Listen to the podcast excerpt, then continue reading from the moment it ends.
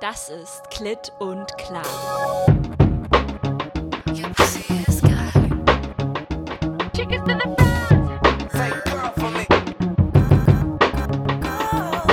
Mit Anne und Noemi. Nimmst du schon auf? Happy Okay. New Year. Anne. Und alle anderen da draußen. Und vor allem an alle Welcome to Britney Bitches. 2020. Yes.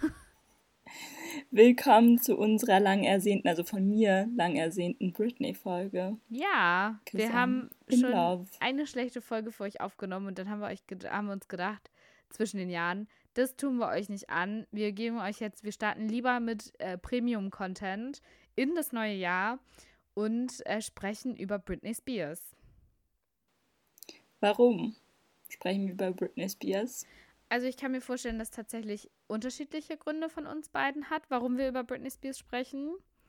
Also von meiner Seite aus finde ich, dass sie eine einzigartige Karriere hingelegt hat, anhand derer oder vor allem auch über ähm, anhand der Berichterstattung über eben diese sich voll viele sexistische ähm, Gegebenheiten in unserer Gesellschaft, in unserer Gesellschaft, in der Gesellschaft, äh, in der westlichen Gesellschaft vor allem, nachvollziehen lassen. Und das finde ich halt an Britney so spannend, weil so, sie war ganz oben und sie war ganz unten und sie war sexy und sie war ein Girly und sie war ein sexy Girly und ähm, genau, also ich glaube, also da lässt sich für mich total viel dran festmachen. Wie ist das bei dir oder was hat dich so motiviert, darüber zu sprechen?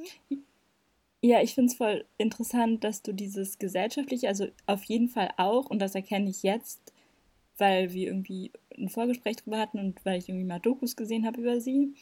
Aber für mich tatsächlich, weil ich glaube, ich voll die persönliche mh, so ähm, Diskrepanz ihrer Person gegenüber als meine in meiner Kindheit erlebt habe.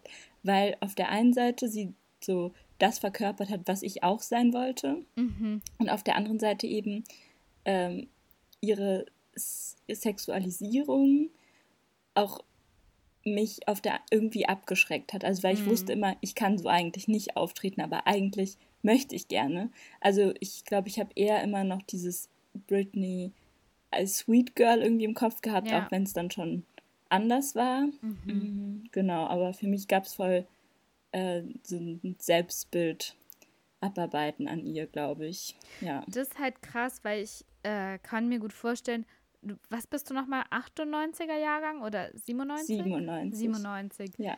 Ähm, und also so bis 2007, ka- also 2007 kam ja dann der krasse Downfall. Und bis dahin war es ja. Ja. eine sehr krass steile Karriere. Ab 99 erschien das erste Album, also zwei, als du süße zwei Jahre alt warst. Ähm, und ich finde es aber krass, weil ich davon ausgehe, dass dieses sich daran orientieren irgendwie in diesen ersten zehn Jahren sich abgespielt hat, weil ab dem Zeitpunkt, wo sie sich halt den Kopf rasiert hat, war, glaube ich, für alle klar, dass man sich nicht mehr an ihr orientieren möchte.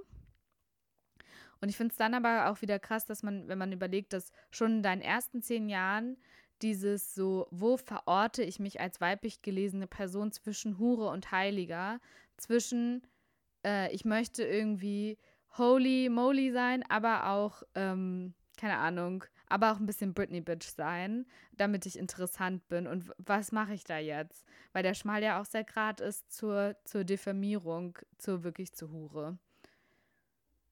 Mhm. Ja, ich, ich, ich, auf jeden Fall, ich glaube, dass dieses, mir war das schon bewusst irgendwie, dass sie einen Breakdown hat. Ich kann mich auch noch an diese ganzen Artikel erinnern, wo irgendwie über ihr Körpergewicht gesprochen wurde. Also, dass sie halt eben so Mhm. einen krassen Jojo-Effekt hat und so das Antibeispiel gegen unsere Diätkultur ist und so. Gimme more. Und It was this era. Und- das war dieser ja, spezifische Auftritt, wo danach viel über ihr Gewicht gesprochen wurde. Ja. Ähm, und ich glaube, für mich war das immer so, ich habe in ihr so den Struggle dann auch später, als ich älter war, so gesehen von, ich will aber, also sie wird sich auch wiederholen und wieder quasi so sweet sein wie davor. Und Mhm. irgendwie konnte ich ihr das immer so, also hat diese Menschlichkeit mir fast noch mehr das Gefühl gegeben, äh, dass sie das perfekte Role Model irgendwo ist und vor allem halt ihre Medien-Persona, die, die sexy Persona, die mhm. sweete Persona, die ähm, das Ideal ist, nach dem sie ja auch strebt, also muss ich da ja nach auch streben. Würdest genau. du sagen, du warst Fan? Mm, ich glaube nicht so Fangirl wie ähm, jetzt bei Miley Cyrus oder so, also nicht die Generation, weil ähm, ich zu wenig, also auch mega problematisch, ne, aber zu wenig von ihrem Privatleben wusste. Also Britney war nie so, ähm, also ich kannte ihre Lieder und das habe ich voll gefeiert und den Stil an sich habe ich gefeiert, aber ich ähm, kannte mich nicht so sehr aus wie bei dem ganzen, mm. also über diesen ganzen Gossip und das war mir dann auch irgendwie alles schon zu erzählt oder zu, ja, ich wollte da gar nicht mehr rein, glaube ich, oder habe mich damit einfach nicht beschäftigt. Also deswegen, mhm. ich war, ich war nicht so Fan, wie ich jetzt Fandom verstehe. Ja, ich ja. glaube, wahrscheinlich sind wir dafür auch insgesamt nicht die richtige Generation. Also dadurch, dass mhm. du ähm, als 97er Jahrgang und ihr erstes Album ist ja 99 erschienen, ähm, da zwei Jahre alt warst. äh, klar ja. ähm, hat sie da irgendwie noch, noch eine Weile lang eine steile Karriere hingelegt, aber so Fandom, so richtig Passion-Fandom entsteht ja dann, glaube ich, in der Regel erst so, keine Ahnung, mit acht oder zehn oder so. Und da hatte ja. sie ja dann schon 2007 ihren, ihren großen bekannten Downfall.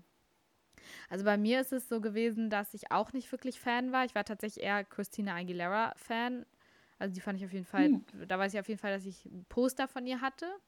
Mich, hatte, mich hat das Rockige ein bisschen interessiert. Ähm, aber auf jeden Fall, dass ich dieses ganze Tohu Wabohu mit ähm, den ganzen Downfall und Kevin Federline und so, äh, dass ich das krass mitgekriegt habe und äh, das kommt mir auch noch zugute für den Text, den ich vorbereitet habe. Ich bin gespannt, ob wir da heute noch hinkommen. Äh, dass ich das krass mitbekommen habe, weil meine Mutter, meine Schwester und ich jeden Tag exklusiv Weekend mit Fra Frauke Ludowig geguckt haben. oh Warum Gott. auch immer. Ich weiß, meine Mutter hört den Podcast. Ich finde es eigentlich, also, ja, Vielleicht, vielleicht hätte sie lieber Galileo mit uns geguckt, ich weiß es nicht. Ich kann mir aber vorstellen, dass tatsächlich dadurch auch so mein ganzes Interesse an Stars und Reality und so auch äh, darin begründet ist. Aber ähm, ja, dazu später mehr. ja. Wollen wir bei Britney beginnen, wie es alles anfing? Ja, ähm, vielleicht einfach, um das auch zu recappen, weil ich, also wahrscheinlich wird es den meisten, glaube ich, die meisten haben es wahrscheinlich auf dem Zettel, weil ihre ganze Karriere ja doch sehr bekannt ist. Aber genau, gestartet hat das Ganze ähm, im Mickey Mouse Club in einer Generation mit äh, Justin Timberlake, Christina Aguilera und Ryan Gosling und auch noch, glaube ich, vier anderen Personen. Ähm, genau. Und vom Mickey Mouse Club an äh, hat sie dann danach eine steile Karriere hingelegt. Äh, mit dem ersten Album Hit Me Baby One More Time und dem Song, den wir, glaube ich, auch alle kennen. Also als allererstes, vielleicht so als Grundvoraussetzung, dass ähm, ihr ja, also oder das, was von Anfang oder sagen wir mal ab 99, wo dieses Album erschienen ist, ähm, wirklich remarkable im Zentrum der Öffentlichkeit stand, ist die Diskussion, ob das in Ordnung ist, ähm, dieses krass sexu oder krass sexualisiert haben wir bei Katja immer gesagt, deswegen würde ich das hier nicht benutzen, weil das ist schon nochmal ein anderes Level. Aber dieses, ob das in Ordnung ist, dass so eine junge Frau ähm, das so sexualisierte Girlie performt und um da ganz kurz so ein paar Beispiele zu nennen, damit man sich so ein bisschen so ein Bild machen kann. Also es geht dabei zum Beispiel um Baby One More Time, wo sie eben in so einer, ähm, das, das Musikvideo kennen wahrscheinlich auch die meisten von euch, wo sie in so einer katholischen Schule ist und sie trägt aber ihre Uniform so zusammengeknotet und mit bauchfrei und kurzem Röckchen und so hohen Socken, die auch an eine Strapse erinnern und tanzt da und zeitgleich oder in dieser Phase sind eben auch zum Beispiel so Bilder entstanden, die sehr, sehr spezifisch mit diesem Bild einer jungen, sexy Frau spielen. Zum Beispiel im Rolling Stone Magazine ganz bekannt einmal das Bild, ein Bild, wo sie ähm, in Unterwäsche liegt und ein Teletubby in der Hand hat. In der gleichen Fotostrecke ist auch ein Foto entstanden, wo sie auch in Unterwäsche vor so einem Schrank steht, wo ähm, ganz viele Puppen drin sind. Und äh, ein, ein Bild, wo sie auf dem Fahrrad sitzt und so eine weiße, sehr knappe Hose anhat und auf ihrem Po steht in äh, Glitzer Baby. Also so ähm, der Vorwurf auf jeden Fall, dass in dem Beginnen von Britneys Karriere ähm, Kind und Sexiness oder äh, sehr junge Frau extrem strategisch verwoben worden. Der ist auf jeden Fall nicht aus der Luft gegriffen. Nee. Wie sind so deine Gedanken ähm. dazu, zu dieser ganzen Phase? Naja, also ich glaube, ähnlich wie bei Katja auch, mh, mm, dieses Britney dafür, also zu sehr in die Verantwortung zu zwingen, finde ich irgendwie blöd, mhm. weil eben da eine riesige Medienmaschinerie dahinter ist. Ähm, ich glaube, sie hat auch in einem Interview mal gesagt, dass dieses Fotoshooting, dass sie sich da auch unwohl gefühlt hat. Mhm. Ähm, Was ich ihr gut und gerne glaube. Safe. ähm, dass ich finde, dieses Bedürfnis, und eben das kenne ich ja auch, ne, äh, in dem Alter so genau diese Fantasie auch erfüllen zu wollen, mhm. kann ich auch irgendwo nachvollziehen. Also eben, das war irgendwie mein Bild von ähm, Erwachsensein ja, und klar. Sexualität.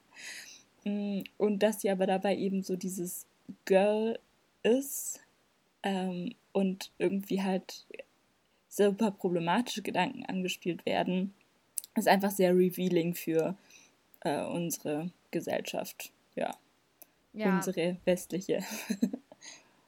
Also so, du hast gerade schon den Vergleich zu Katja angesprochen. Ähm, ich habe tatsächlich auch während der Recherche voll viel an Katja gedacht und ähm, sehe aber schon einen starken Unterschied darin, dass ähm, ich glaube, dass Katja innerhalb vor allem der Beginne und auch jetzt ihrer Karriere viel mehr Macht darüber hatte, was von ihr gezeigt wird, dadurch, dass sie sich selber auf YouTube gestellt hat, selber die Videos erstellt hat und selber geschnitten hat, hat sie sich, glaube ich, viel bewusster dazu entschieden, ähm, die Bitch zu sein, als Britney Bitch.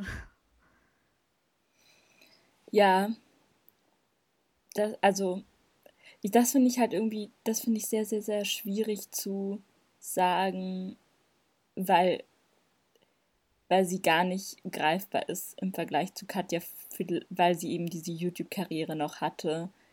Katja, wo man irgendwie das Gefühl hat, okay, da, mh, mm, da hat sie auch mehr Macht über ihre Selbstrepräsentation gehabt. Ähm, aber also deswegen was, ist, was meinst du jetzt, äh, was fandst du jetzt so schwierig daran? Nee, ich finde es einfach schwierig festzustellen, wie Britney sich am Anfang damit gefühlt hat oder ob sie das überhaupt reflektiert hat oder ob das nicht auch irgendwie stark von ihr ausgeht, weil ich meine, sie schon auch eine sehr selbstbewusste ähm, Person ist, selbstbestimmt in dem Sinne, dass sie ihre Choreos und so weiter hauptsächlich selber macht. Mhm. Ähm, genau, und deswegen, also ist die Frage, also weiß ich nicht, wie man die Frage stellen soll. Du meinst die Frage, wie, ko wie konkret sie an ihrer eigenen Persona-Inszenierung beteiligt ist? Genau, ja. Ja, also ich, also was ich ja auf jeden Fall festhalten ist, ist, dass von Beginn an, und zwar mit diesem Mickey Mouse Club, auf jeden Fall ähm, mehr Hände quasi im Spiel waren, um so ein Video zu erzeugen, als es ja zum Beispiel bei Katja war.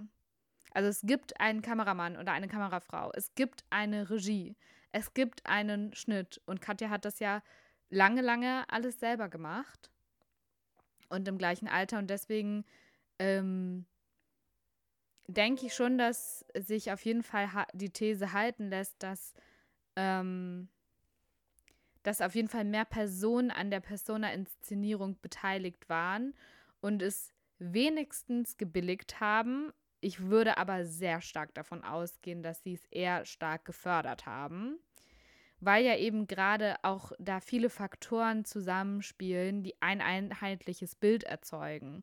Also zum Beispiel dieses ähm, Rolling Stone ähm, Shooting, aber auch Hit Me Baby One More Time, wo die Kameraführung immer so von oben auf sie herabblickt und sie so diesen Puppenblick äh, nach unten hat.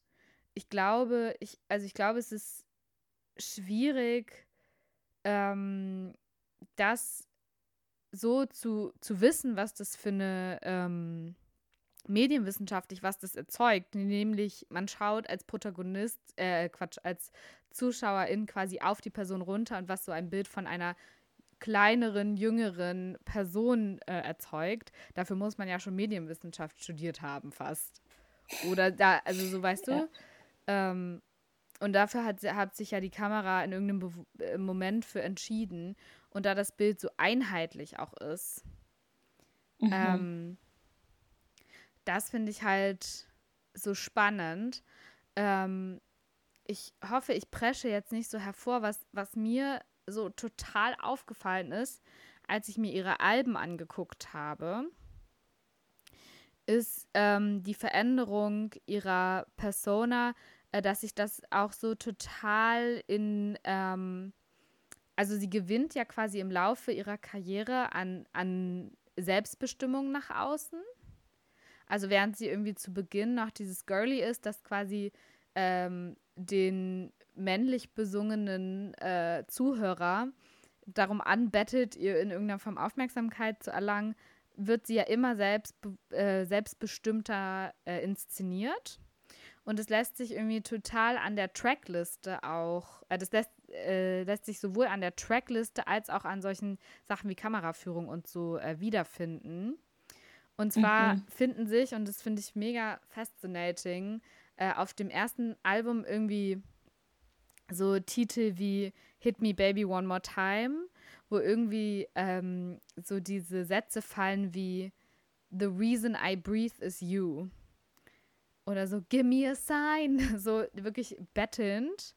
Und auf dem gleichen Album gibt es zum Beispiel noch den Song You Drive Me Crazy mhm. wo der auch quasi nur mit, mit ähm, den Fokus auf darauf, dass sie ver verrückt ist durch diese Person, dass sie so krass ihr Leben verändert und sie quasi ähm, handlungsunfähig ist. Und es gibt den Song Born to Make You Happy, der, glaube ich, für sich spricht. äh, wozu ich, glaube ich, gar nicht viel sagen muss. Und auf dem zweiten Album, das ein Jahr später erschienen ist, ähm, kommen dann halt Songs wie Oops, I Did It Again, wo ja schon ein ganz anderer O-Ton herrscht. So, wo sie singt, Oops, I did it again, I played with your heart, I'm not that innocent. Mhm. Oder äh, Stronger, ich weiß nicht, ob du das kennst. Ja, klar. Ähm, wo sie ja auch singt, I'm not your property, my loneliness ain't killing me no more.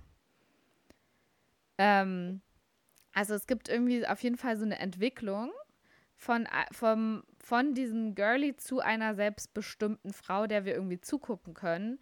Und es ist, also es, es spielen da so viele Dinge von Musikvideo bis zu Tracklist, bis zu Fotoshooting, bis zu Interviews zusammen, dass ich halt Schwierigkeiten habe äh, zu glauben, dass dieses kohärente Bild einfach ganz natürlich so entsteht.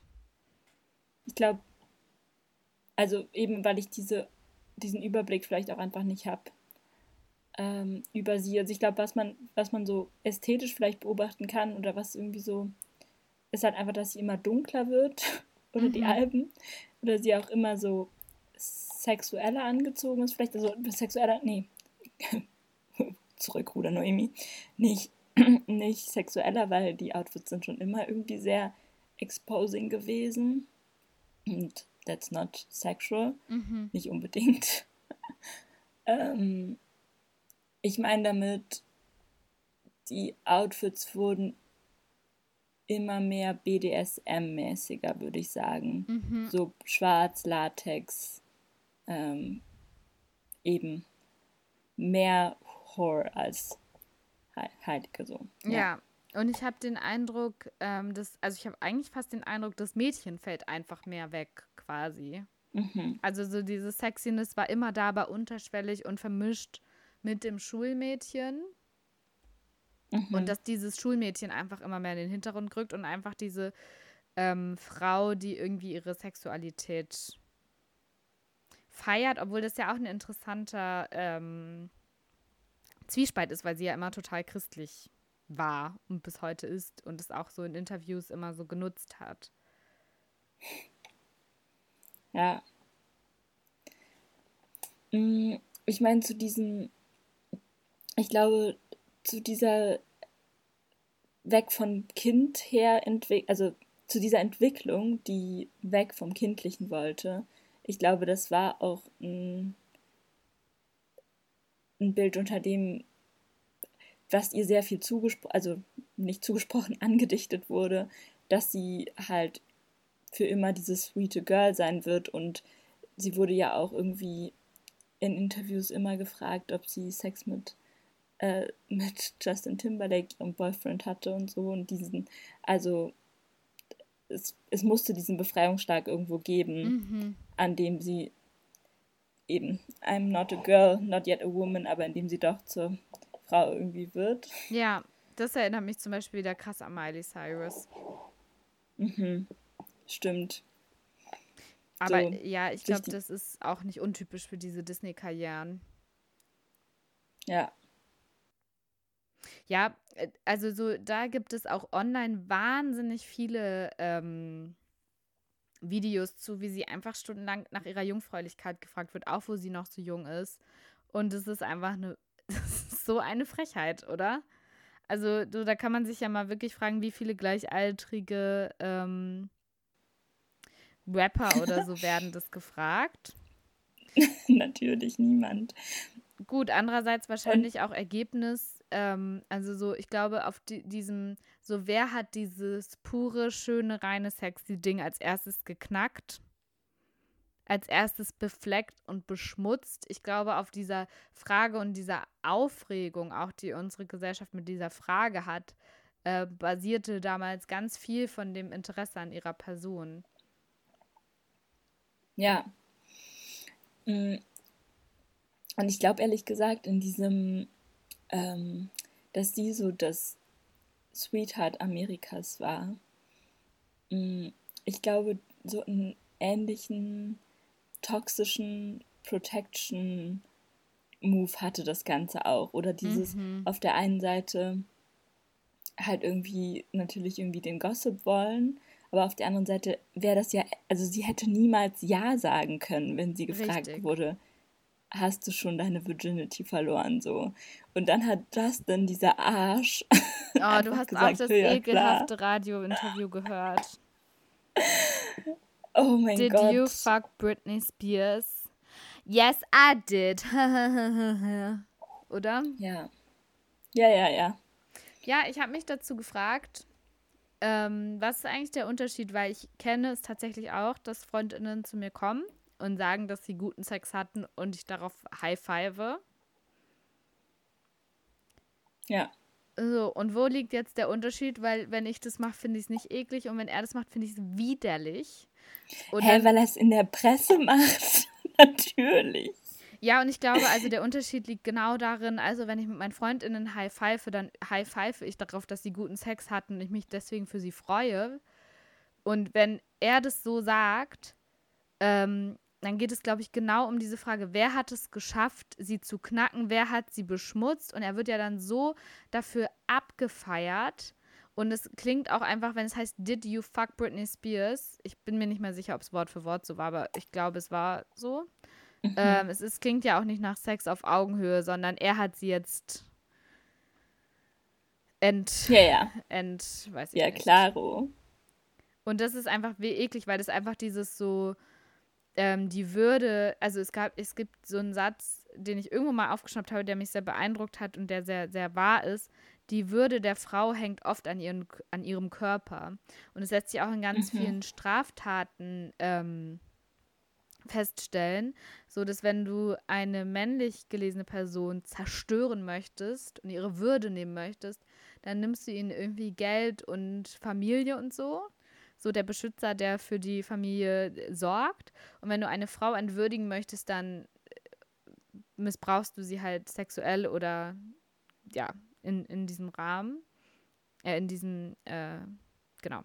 Also das, das lässt sich tatsächlich auch so juristisch anscheinend gut nachvollziehen. Das sagt mir auch was, wenn ich das so höre. Ähm, mhm. Und es geht ja in dem Moment genau darum, so wer hat, wer hat, ja, sie geknackt, ihre Würde äh, genommen. Und ich muss gerade auch an noch was denken, was wir schon mal bei Klit und Klar besprochen hatten, nämlich dieses, dass wenn ich weiterhin von der Gesellschaft respektiert äh, werden möchte, dann muss mir diese Sexiness quasi von außen zugesprochen werden, weil ich darf sie nicht selber so leben oder so performen, dass es so aussieht, als würde ich von mir aus sexy sein wollen, sondern eher so, als ob es mir natürlich passiert oder von außen aufoktroyiert wird. Und dann kann ich quasi würdevoll weiter äh, Frau sein. Und da musste ich gerade mhm. dran denken, weil das, äh, glaube ich, so total zu den Anfängen ihrer äh, von Britneys Karriere passt, wo sie, ähm, wo diese Kameraführung ja eben immer auf sie runtergeschaut hat und, und man immer, äh, man, man selber diesen Blickwinkel eingenommen hat und sie aber weiterhin in allen Interviews gesagt hat, no, I'm a virgin and I'm a Christian und äh, keine Ahnung, äh, I believe in God und weiß, weiß der Kuckuck was. Ähm, mhm. Ja, und dann hat er sie quasi genommen. Ja, nicht nur ihre Jungfräulichkeit, sondern auch noch. Also, what the fuck? Das ist alles so toxisch. Mhm. Ähm, ja. Was so ein weiterer Punkt war, über den wir im Vorhinein gesprochen hatten, ich weiß gar nicht, ob du das jetzt so von mir das erste Mal gehört hast. Ich weiß, dass du es in deiner Britney-Recherche, äh, dass du dem Ganzen auch nochmal begegnet worden bist, nämlich dem Thema mit der Stimme. Mhm. Und zwar, um das kurz zusammenzufassen, ähm, für die ZuhörerInnen, ähm, Britney war ja im Mickey Mouse Club und hat da auch gesungen. Und ähm, ihre Stimme war da sehr tief und innerhalb ihrer Karriere hat sie in den meisten erfolgreichen Songs, es gibt natürlich auch Ausnahmen, wie irgendwie Every Time oder so, diese typische, äh, squeaky, gedrückte, gepresste Britney-Stimme. Ähm, und dazu gibt es auch die These, dass diese Stimme eben zu dieser girly Persona passen sollte, weil diese ähm, tiefe Stimme eher so eine zu so einer kernigen, charakteristischen Persona passt und eben nicht zu so einem All-American Dream Girl oder zumindest nicht nach deren Vorstellung damals und dass deswegen gemeinsam mit Britney diese Technik entwickelt worden ist. Das wusste ich nicht mit der Technik. Tatsächlich ähm, also so, das ist eine These, ne? Aber ich habe halt so einen Text gelesen von einem Musikwissenschaftler und der erklärt es dann relativ lang, wie man diese Technik, äh, wie Britney das macht. Und ähm, anscheinend, ich weiß nicht, sie drückt irgendwas am Kehlkopf zu oder was, ich habe es mir nicht genau gemerkt. Ich bin ja sehr schlecht äh, musikalisch. Aber auf jeden Fall erzeugt diese Technik eine, ähm, einen starken Zungenaufschlag. Und du kannst dir wirklich auf YouTube so Videos angucken, wie Britney, das, vor allem im L ist ja so ein starker Zungenaufschlag, wie krass so ihre Zunge darum schlackert. Ähm, ist auf jeden Fall sehr unterhaltsam und stärkt die These vielleicht auch ein Stück. Vielleicht ist es aber auch einfach bei allen Leuten, die eine ausgebildete Stimme haben, so. Ähm, ich finde aber die These total spannend. Ja, voll. Wie geht's dir damit, wenn du das hörst?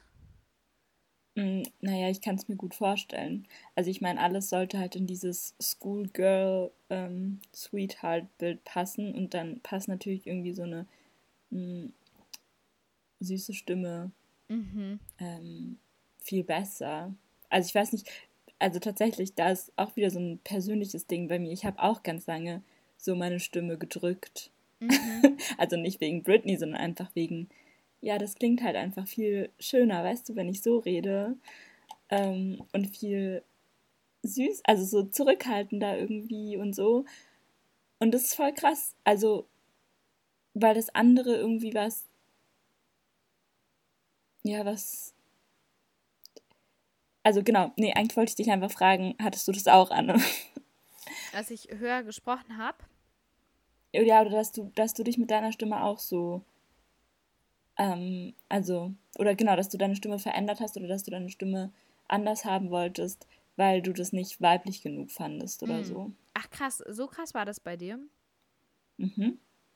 Nee, also ich habe nie bewusst meine Stimme so wahrgenommen, aber ich habe tatsächlich auch schon mal Studien darüber gelesen, dass ähm, es viele weiblich gelesene Personen gibt, die höher sprechen, als ihr natürlicher Stimmsitz wäre, ähm, weil das einfach gesellschaftlich ähm, belohnt wird und das vor allem ja, das in vielen Situationen, genau wie du es gerade gesagt hast, ist irgendwie hilfsbereiter und offener und freundlicher wirkt. Und das sind ja Eigenschaften, die gerade weiblich gelesene Personen eben haben wollen. Oder wo es Mhm. dann auch schnell ins Gegenteil abdriftet, wenn sie die eben nicht performen, dass man dann eher irgendwie zickig oder bossy oder wie auch immer wirkt. Und dass deswegen einfach ähm, genau unterbewusst viele weiblich gelesene Personen ähm, ja tatsächlich höher sprechen, als es eigentlich natürlicherweise ihr Stimmsitz wäre. Ja. Ja, und das kann ich mir eben, also unabhängig davon, ob es jetzt eine Technik und eingeübt ist, das kann ich mir einfach vorstellen, dass das irgendwie auch was, keine Ahnung, stell mal vor, du bist irgendwie so ein Sweet, also so ein Star oder bist da, möchtest gerne einer sein und dann sagt dir halt jemand, hey, aber deine Stimme ist zu tief, ähm, so, dann würde ich auch höher singen.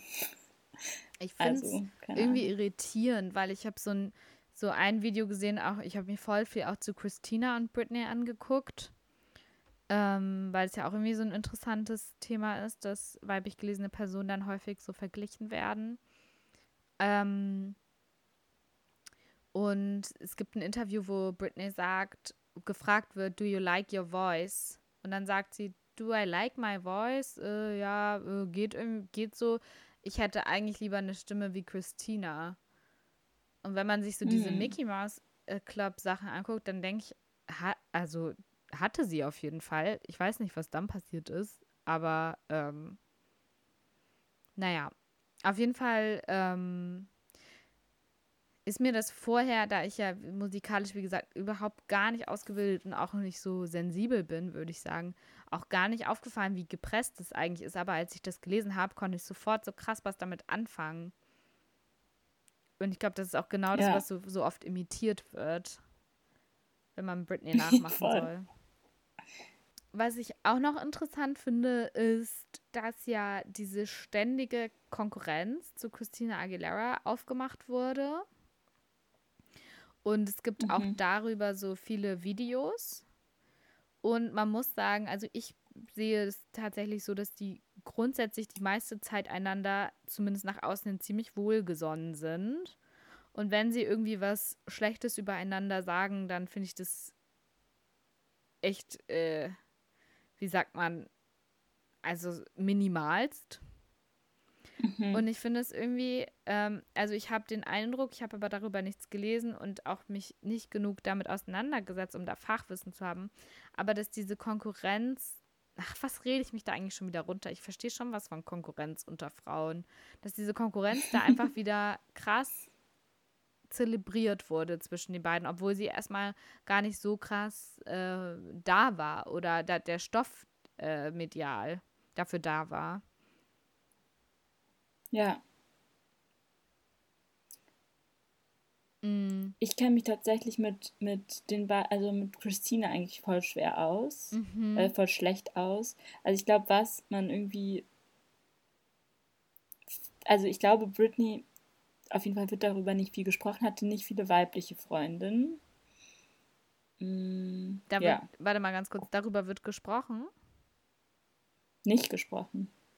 dass Britney nicht viele weibliche Freundinnen hat. Nee, nee, also ich glaube, was im Vergleich dazu, was, also die ganzen Männergeschichten, die es medial Ah. über sie gibt, Mhm. aber so irgendwie weiß ich von keiner Freundschaft von ihr, obwohl ich mir jetzt echt irgendwie viele Sachen durchgelesen habe und eben früher ja auch schon up to date war, was so Bravo-Kram anging. Genau. Ja, das, äh, das passt. Also ich meine, klar, eine Freundinnenschaft, die irgendwie skandallos ist, die ist natürlich für Medien nicht interessant. Das ergibt ja erstmal Sinn. Aber ich glaube auch, was man nicht vergessen darf, ist die, sind die Erfüllung von vorgefertigten Narrativen. Und Mhm. darüber werden wir auf jeden Fall nächste Folge nochmal richtig viel sprechen, weil ich habe einen Text vorbereitet, auf den wir heute ähm, wahrscheinlich nicht mehr kommen, zeitlich.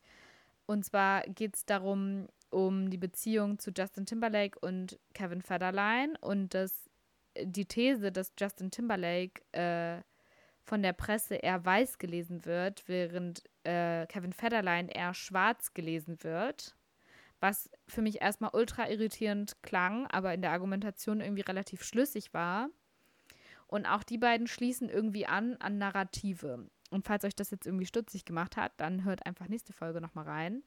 Aber ähm, dieses, dieses Narrativ, irgendwie zwei Frauen kämpfen um die Spitze der Popkultur, äh, Popmusik, funktioniert irgendwie doch so viel besser als zwei Männer oder männlich gelesene Menschen äh, kämpfen um die Spitze, oder nicht?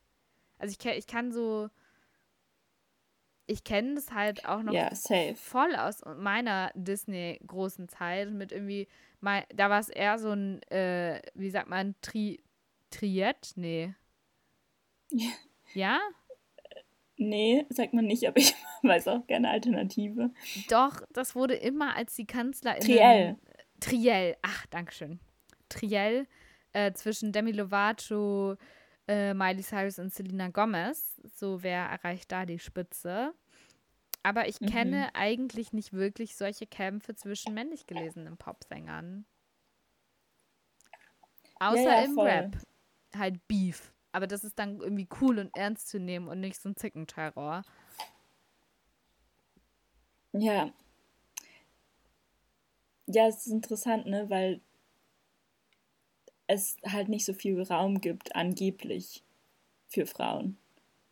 Ähm, oder eben, es gibt die eine Identifikationsfigur und dann ist es aber auch die schönste, die beste. Mhm. Ähm, Ich weiß gar nicht, ob das in der Popmusik so stimmt mit dem viel Raum. Aber es stimmt auf jeden Fall in sehr vielen anderen Branchen und ich glaube, daher ähm, rührt das auch, dass, dass es, äh, dadurch, dass es irgendwie kaum Frauen irgendwo in Führungspositionen gibt, oder was heißt kaum, aber in bestimmten, ähm, bestimmten Branchen weiblich gelesene Personen da noch Mangelware sind in irgendwelchen Vorständen und so, dass es äh, dann wohl kaum zwei geben wird und deswegen so eine Konkurrenz gegeneinander auf, auftritt, was ja total schade ist. mhm. Äh, tatsächlich hat Britney ja auch, das habe ich jetzt tatsächlich noch nicht nochmal genau recherchiert, leider, aber sie hat ja auch ähm, Christina outgecallt, weil sie sich nicht äh, bezüglich Free Britney geäußert hat. Hast du das mitgekriegt? Nee, ich habe es nicht mitgekriegt. Ja, es gibt irgendwie so einen Interview-Ausschnitt, wo, wo Christina irgendwie dazu befragt wird und dann sagt ihr Management irgendwie so, nee, nee, äußere dich mal nicht dazu, zu Free Britney und geht dann und äh, ich, ich hoffe, ich gebe es jetzt richtig wieder. Ich werde es nochmal checken und ähm, bei Gelegenheit sonst richtig in die Infobox schreiben, falls ich es gerade falsch wiedergebe. Aber ich meine, dass Britney dann irgendwie sowas gepostet hatte, wie ja, irgendwie Danke an all die, all die Personen in der Öffentlichkeit, die, ähm, die, die nicht in Interviews einfach weggegangen sind, sondern irgendwie äh, dem Ganzen äh, Auftrieb verliehen haben. Ja, Womit sie, glaube ich, auch Miley Cyrus meint, die sie ja auch in ihrem Gerichtsurteil irgendwie benannt hat. Und das habe ich gar nicht gecheckt, Noemi, weil Miley Cyrus hat ja anscheinend das gleiche Management wie Britney.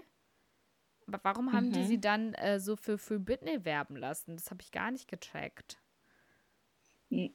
ich glaube, Miley Cyrus ist die krass selbstbestimmteste Person der Welt und hat es einfach trotzdem gemacht. Keine Ahnung. Glaubst du, ich glaube, ich glaube, also ich, ich will es auch glauben und ich werde sie lieben, no matter what. Ich habe neulich wieder, kurzer Fun Fact, äh, das Video geguckt. Ich weiß nicht, ob du das kennst, wo Bibis Beauty Pal Palace Miley Cyrus trifft. Oh nein. Falls ihr mal zehn Minuten durchcringen wollt, gebt euch das. Das ist das cringigste, was ich in meinem Leben gesehen habe. Aber äh, das, das nur am Rande. es ist so unangenehm. Und es, wenn ich Miley Cyrus treffen würde, es wäre genauso. Ich würde kein Wort hervorbringen. Ähm, Ja.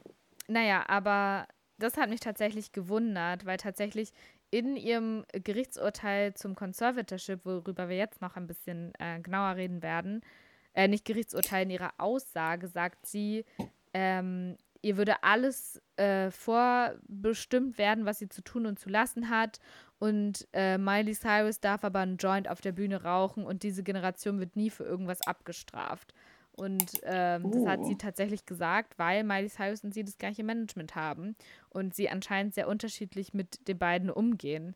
Und da hat es mich sehr gewundert, weil Miley Cyrus ja, wie gesagt, eine der führenden Personen war, die den Hashtag Free Britney irgendwie ähm, immer wieder ähm, groß gemacht hat oder jedes Mal, wenn sie Party in the USA gesungen hat und äh, die Line kam, and a Britney song was on, hat sie ja immer geschrien dazwischen, Free Britney!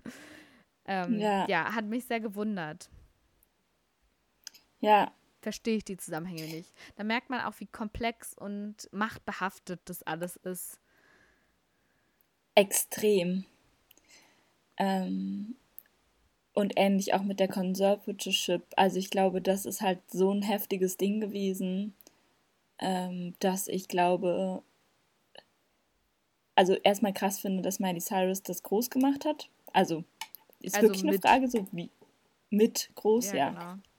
for sure, also genau. Aber ähm, ja, weil das ja echt ein Riesenskandal eigentlich ist. Und ich würde tatsächlich sagen, Anne, wir vertagen den auf unsere nächste Folge. Oha, okay. Ähm, ja, weil ich gleich abgeholt werde. Okay, das heißt, äh, wir haben ordentlich äh, Cliffhanger für euch ähm, parat. Das heißt, Destroyed. es gibt nicht nur Britney 1, sondern auch Britney 2. Ähm, Mhm. Wir haben nächste Woche für euch ähm, auf jeden Fall ganz viel Conservatorship, äh, Blackness versus Whiteness und vorgefertigte popkulturelle, äh, rassistische und sexistische Narrative. Und vielleicht auch ein bisschen sexualisiertes Kapital. Wir werden sehen. Wir freuen uns drauf. Bye! Tschüss.